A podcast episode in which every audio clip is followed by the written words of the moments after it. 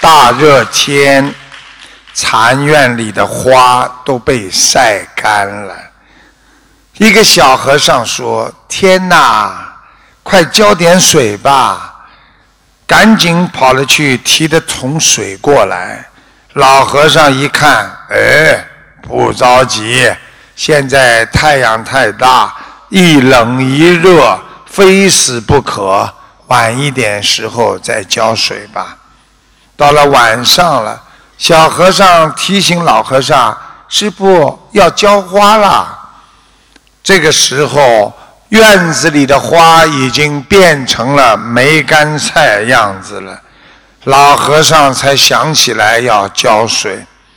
小和尚一边浇水，嘴巴里一边嘟哝地说：“师傅啊，你看看不早浇，都已经一定死了，浇不活了。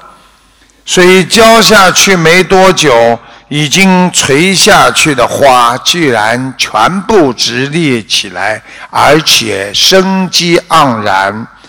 小和尚喊：“师傅，他们可真厉害，憋在那儿撑着不死。”老和尚一听，胡说，不是撑着不死，是他们要好好的活着。小和尚说：“师傅啊，那有什么不同呢？”当然不同啊！老和尚拍拍小和尚的头说：“我问你呀，我今年已经八十多岁了，我是撑着不死，我还是好好的活着？”上晚课的时候，老和尚特地把小和尚叫到门前说：“怎么样啊？想通了没有啊？”没有。小和老和尚敲了小和尚，笨呐！